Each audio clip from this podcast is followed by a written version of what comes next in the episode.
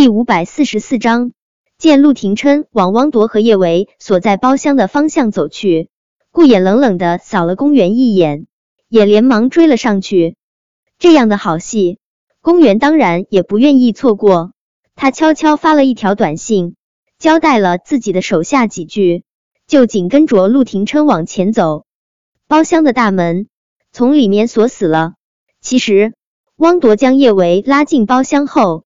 就从里面将包厢的大门锁死了。刚才那些人所谓的看到的什么不堪入目的画面，都是遵从公园的交代胡说八道。门怎么锁了？顾衍用力推了一下包厢的大门，发现根本就推不动。他看了一身暗沉的陆廷琛一眼，心中不由得咯噔一下。他伸出手，连忙用力拍包厢大门。汪铎，开门！门怎么会锁了呢？顾衍正在用力拍门，身后就响起了一道盛满遗憾的声音：“哎，我还打算再欣赏几眼汪特助和叶维那小娘们翻云覆雨的画面呢，那么销魂，今晚是没机会看到了，真遗憾。我也是，刚刚我还没看够呢，这可比看片子劲爆多了。可惜啊，人家把门给锁了，我们想看都看不到了。”那两人说完。摇头晃脑的就往一旁的包厢走去。公园虽然也没有看到汪铎和叶维在包厢里面的动作有多火热，但他却无比肯定，他们两个现在纠缠在一起的画面是不堪入目的。他的手下给汪铎下了那么猛的药，别说现在他们进入包厢才不到一个小时，就算是已经进去了一晚上，汪铎也停不下来。他知道。叶维不喜欢汪铎，最初的时候肯定得疯狂反抗，但是他的力气哪里是汪铎的对手？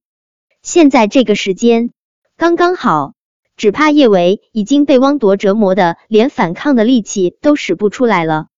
公园装出一副焦急的模样，他们把门锁了，那我们怎么办啊？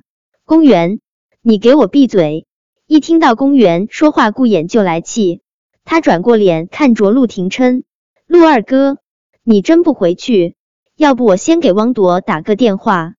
说着，顾衍就开始给汪铎打电话，但他打了好一会儿，电话依旧没有人接听。顾衍的脸色越来越难看。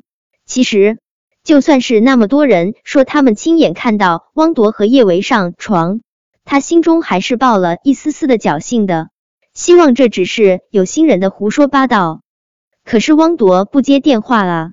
汪铎的工作性质养成了他接电话特别及时的习惯。毕竟做人家特助得是随叫随到的。顾言给汪铎打电话打不通，加上这一次只有三次，前两次都发生了性命攸关的大事，而这一次发生的事情肯定也不小。陆二哥。你别着急啊，我再给九嫂打电话试试。顾衍胸口突突狂跳，他的指尖都控制不住打颤。他刚拨上叶维的号码，电话就已经被挂断。显然那边正忙着，不愿意接听他的电话。汪铎和叶维怎么会这么巧，都不接他的电话？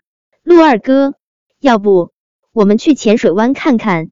或许九嫂已经回了浅水湾了呢。对，我给小宝和小贝打电话，我问问他们九嫂是不是已经回去了。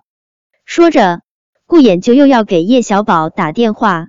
陆廷琛的视线冷冷的从顾衍的脸上扫过，他那双幽邃的眸寒寂一片。看着这样的陆廷琛，顾衍心中莫名发慌。他刚想再说些什么。陆廷琛一脚就已经踹开了面前的包厢大门。陆二哥，别看顾衍还是心有不忍，他上前连忙就要捂住陆廷琛的双眼。只是当他看清楚包厢里面的情况，他瞬间僵在了原地，都忘记了继续去捂陆廷琛的眼。公园也愣住了，他不敢置信的看着包厢里面围在麻将桌前面的四个人，眼睛睁得老大。他以为自己是看错了，他使劲揉了一下眼睛，包厢里面情况未变，叶维、汪铎、盛云熙，还有陆振华年近五十才得来的小女儿陆问，四个人正围着麻将桌打麻将。胡了！盛云熙兴奋的叫道：“今晚我真是人品大爆发啊！我觉得我都可以直接去当赌王了。”听到盛云熙的声音，公园惊得差点儿尖叫出声。怎么会这样？他的手下明明向他汇报，汪铎被下了猛药，叶维还被他拉进了包厢。他们两个按理说正在上演真人版的动作片啊，怎么会这么悠哉悠哉的坐在一起打麻将？陆廷琛其实已经做好了看到叶维和汪铎纠缠在一起的心理准备，他甚至也找好了无数个理由来原谅叶维，再给叶维一次机会。他怎么都没有想到，他们没有滚在一起。毫无疑问，陆廷琛是松了一口气的，他的心中软乎乎颤动。幸好这个女人没有让他失望。最先反应过来的人就是顾衍了。他激动的都蹦了起来，他用力抱住陆廷琛，陆二哥，我就说吧，九嫂不会做出那种事。陆二哥，九嫂和汪铎没事，我真是太开心了。顾衍一开心就想做一些难以描述之事，要不是陆廷琛的这张冷脸太可怕，他肯定得兴奋的亲上他一口。盛云熙美滋滋的给叶维和汪铎还有陆问往脸上贴了纸条之后，才后知后觉的明白有人进来了，而且还是踹门而入的。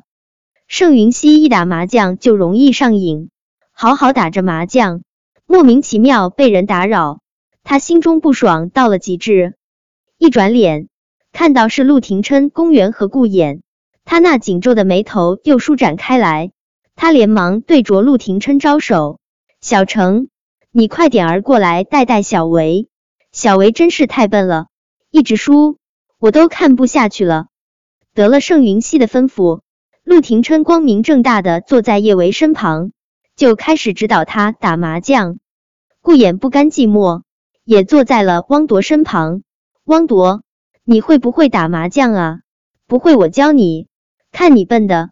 连个牌都摆不好，汪铎刚想说些什么，盛云熙的手机忽然响了一下，是中国移动发来的一条提示信息。他下意识按了一下手机，发现之前还有一条未读信息。妈，你快来拦掉！汪铎和叶维上床了，现在全世界都在围观他们，我真的不知道该怎么办了。盛云熙看完这条信息，直接呆住了。他一脸迷茫的看着公园，小袁，你刚刚给我发信息说小维和小铎上床了，你怎么会忽然给我发这种信息啊？本章播讲完毕，关注微信公众号“书界锦鲤”，回复数字零零幺，抢先阅读最新章节。